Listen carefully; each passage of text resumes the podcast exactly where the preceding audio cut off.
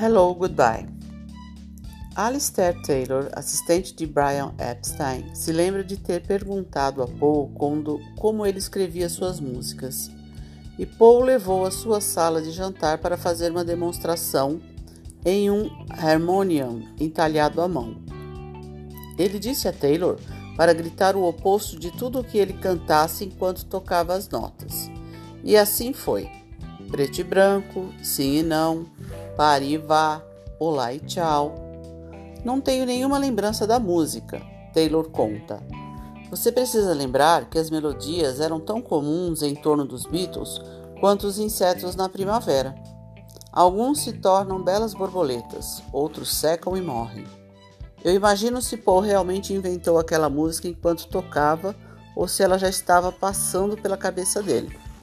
Seja como for, pouco tempo depois, ele chegou ao escritório com uma fita demo de um novo single, Hello Goodbye. A última parte da gravação, em que os Beatles repetem Hella, Heia, Aloha, surgiu espontaneamente no estúdio. Aloha é uma forma de cumprimento afetuoso no Havaí. Mesmo que Hello Goodbye não fosse nada além de um jogo de palavras transformado em música, no clima místico de 1967, esperava-se de Paul uma interpretação mais profunda. Em uma entrevista para Disc, ele testou, ele tentou gentilmente oferecer uma explicação. A resposta para tudo é simples. É uma canção sobre tudo e nada. Se você tem preto, também tem que ter branco. Essa é a coisa impressionante da vida.